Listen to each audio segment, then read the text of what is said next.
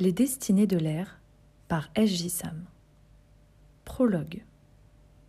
Certaines rencontres bouleversent votre vie.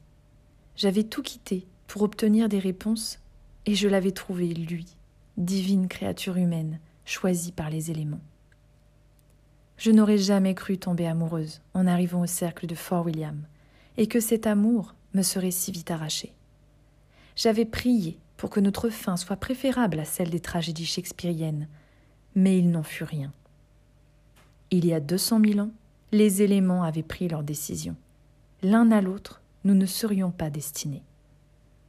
Ces derniers mois tumultueux défilaient à vive allure dans mon esprit, tandis que des poignes brutales m'enserraient fermement les bras.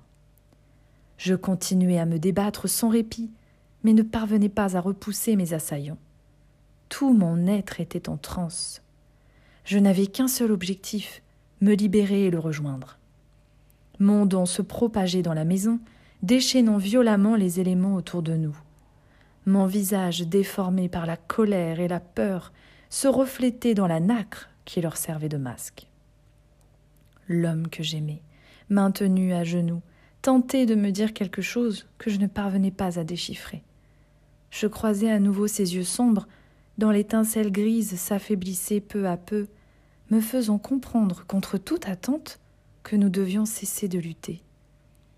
Réussissant à projeter trois soldats loin de moi, je courus à travers la pièce pour l'atteindre, mais fus brusquement stoppé dans mon élan, immobilisé au sol.